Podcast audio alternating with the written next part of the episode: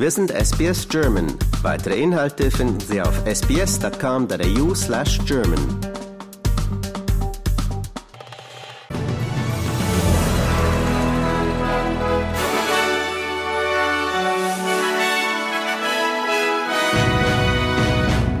Zahl der Todesopfer nach schweren Erdbeben in Syrien und der Türkei steigt auf über 12.000. Angela Merkel erhält UNESCO-Friedenspreis für ihre Flüchtlingspolitik im Jahr 2015. Und bis zu 1000 in China gefertigte Überwachungskameras an australischen Staatsgebäuden könnten entfernt werden wegen Sicherheitsbedenken.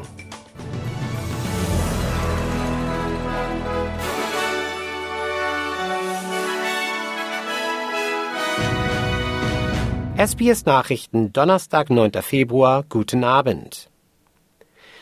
Die Zahl der Todesopfer nach den schweren Erdbeben in Syrien und der Türkei ist mittlerweile auf über 12.000 gestiegen.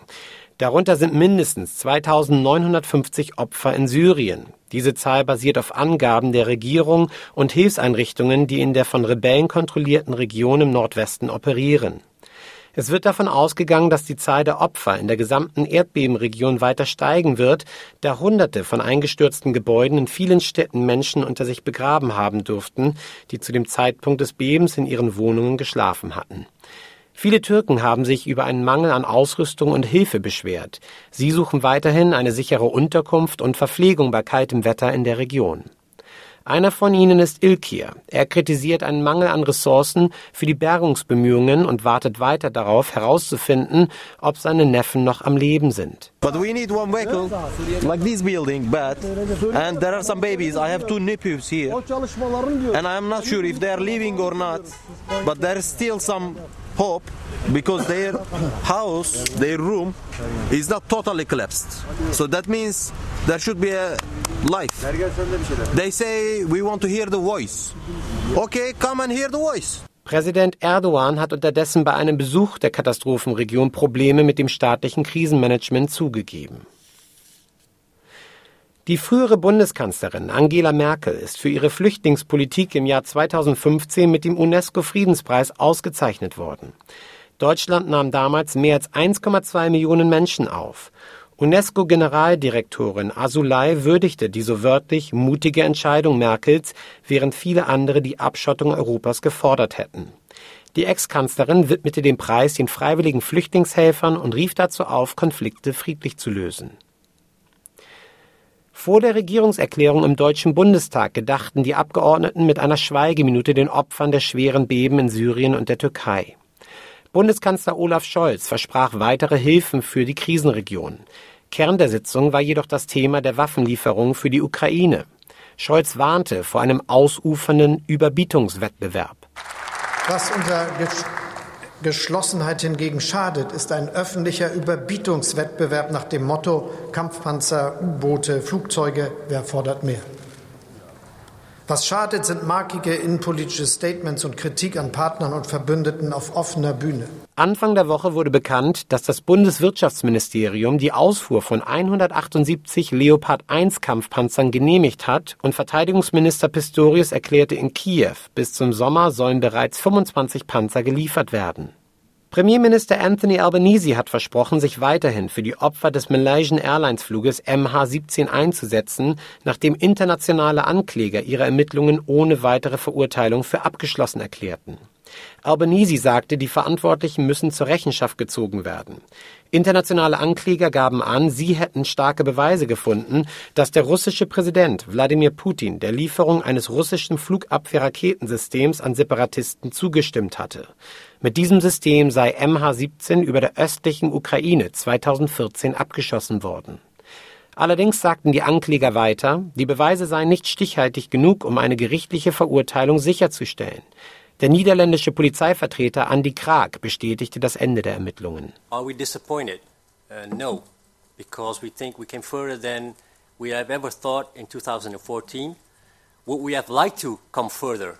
Of course, yes. That is, every detective would have liked to come further. But at this point, we've reached our limits. We've done everything that we can within our limits, and the next answers Russland hat jegliche Verstrickung in den Vorfall abgestritten, bei dem 298 Passagiere und Besatzung ums Leben kamen, darunter auch 38 australische Staatsbürger.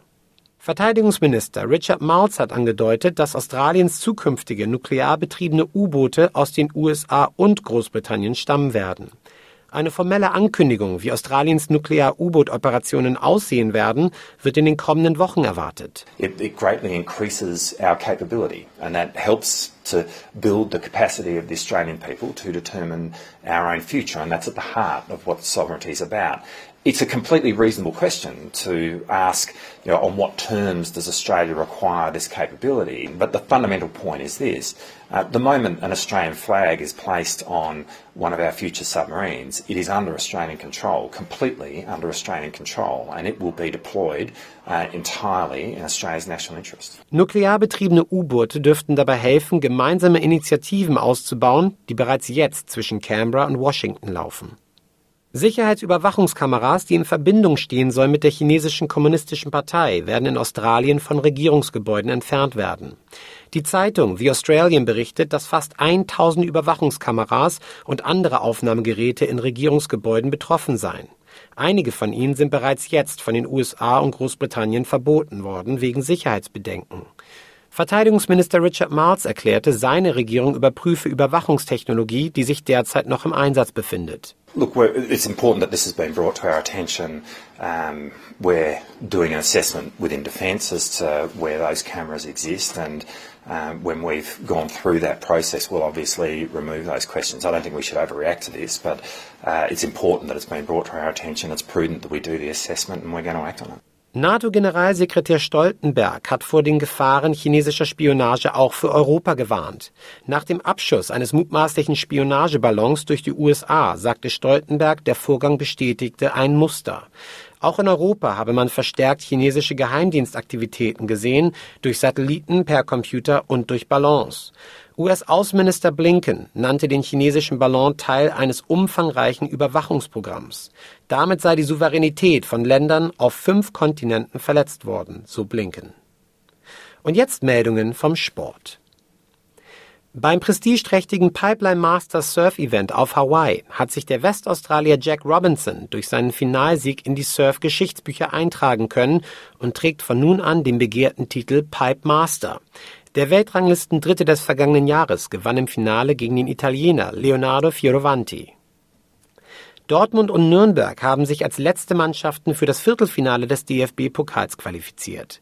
Die Borussia siegte am Abend in Bochum mit 2 zu 1, unter anderem durch ein 50-Meter-Tor von Emre Can.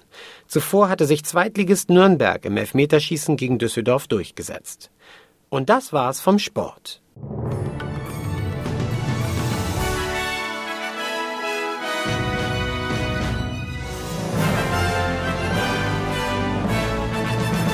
Die Wechselkurse. Heute erhalten Sie für einen australischen Dollar 65 Euro Cent, 69 US Cent oder 64 Schweizer Rappen. Das Wetter heute in Mitteleuropa.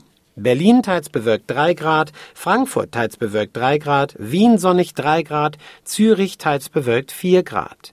Das Wetter morgen in Australien. Perth sonnig 28 Grad, Adelaide sonnig 29 Grad, Hobart Schauer 22 Grad, Canberra Schauer möglich bei 28 Grad, Brisbane meist sonnig bei 30 Grad, Melbourne meist sonnig 25 Grad und in Sydney da gibt es morgen vereinzelt Schauer bei 29 Grad.